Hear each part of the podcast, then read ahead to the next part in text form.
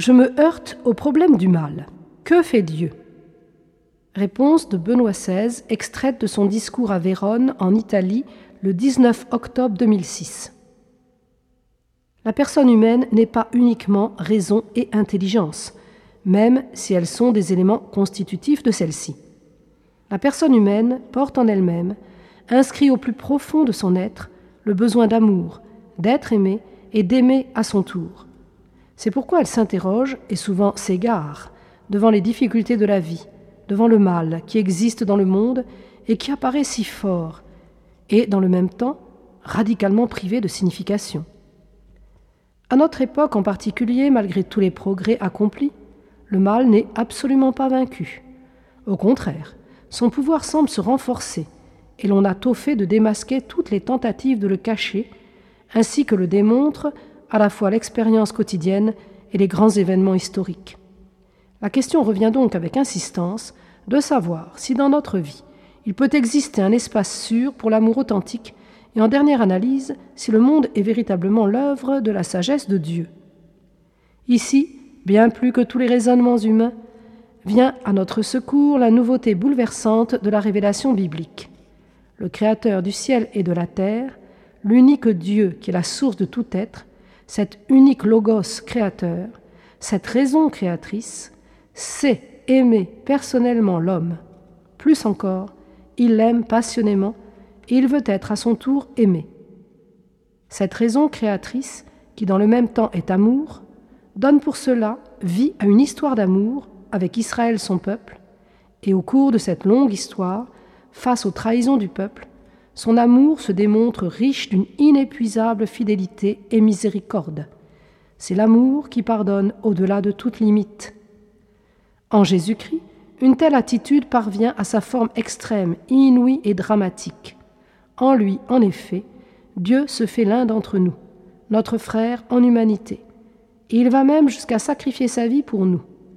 Dans la mort sur la croix, apparemment le plus grand mal de l'histoire, s'accomplit donc le retournement de Dieu contre lui-même, dans lequel il se donne pour relever l'homme et le sauver.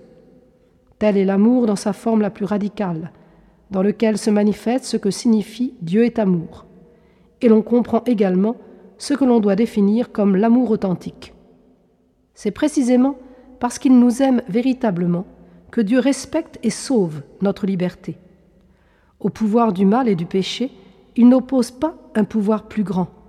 Mais, comme nous a dit notre bien-aimé pape Jean-Paul II dans l'encyclique Dives in Misericordia, et une dernière fois dans son livre Mémoire et identité, son véritable testament spirituel, Dieu préfère mettre la limite de sa patience et de sa miséricorde, cette limite qui est concrètement la souffrance du Fils de Dieu. Ainsi, notre souffrance également est transformée de l'intérieur.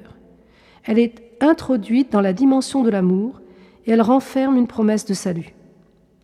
Chers frères et sœurs, tout cela, Jean-Paul II ne l'a pas seulement pensé, ni même seulement cru avec une foi abstraite, il l'a compris et vécu avec une foi mûrie dans la souffrance.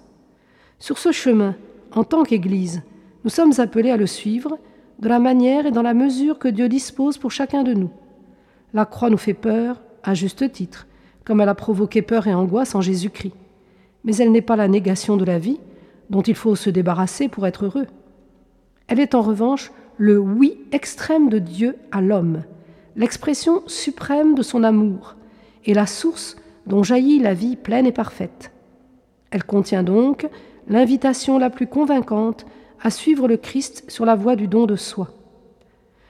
Je tiens ici à adresser une pensée affectueuse particulière aux membres souffrants du corps du Seigneur. Ces derniers complètent ce qui manque aux souffrances du Christ dans leur propre chair. Ils contribuent ainsi, de la manière la plus efficace, au salut commun.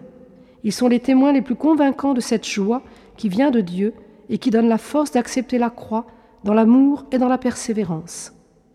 Nous savons bien que ce choix de la foi et de suivre le Christ n'est jamais facile. Il est toujours en revanche entravé et controversé.